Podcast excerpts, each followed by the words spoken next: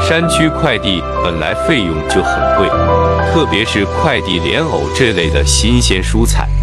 可以说快递费用大过于在当地购买莲藕的本钱。但是热情好客的保康人很讲情义，他们为了让远在外地打拼的游子能够在逢年过节时吃上家乡的味道，也是善于舍弃自我，温暖他人。席间，满桌菜的香气，齿唇间的酒气，排骨火锅中冒出的热气，我们举止言谈的大气，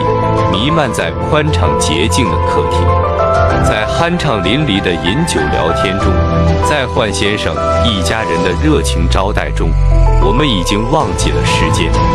正在此时，手机响起，一看时间，已经是晚上六点多了。酒见醉，饭足饱，情意真，氛围浓。我们在手捧宝康绿茶的畅饮中，结束了这次浓厚的、难忘的、值得永久回忆的饭局。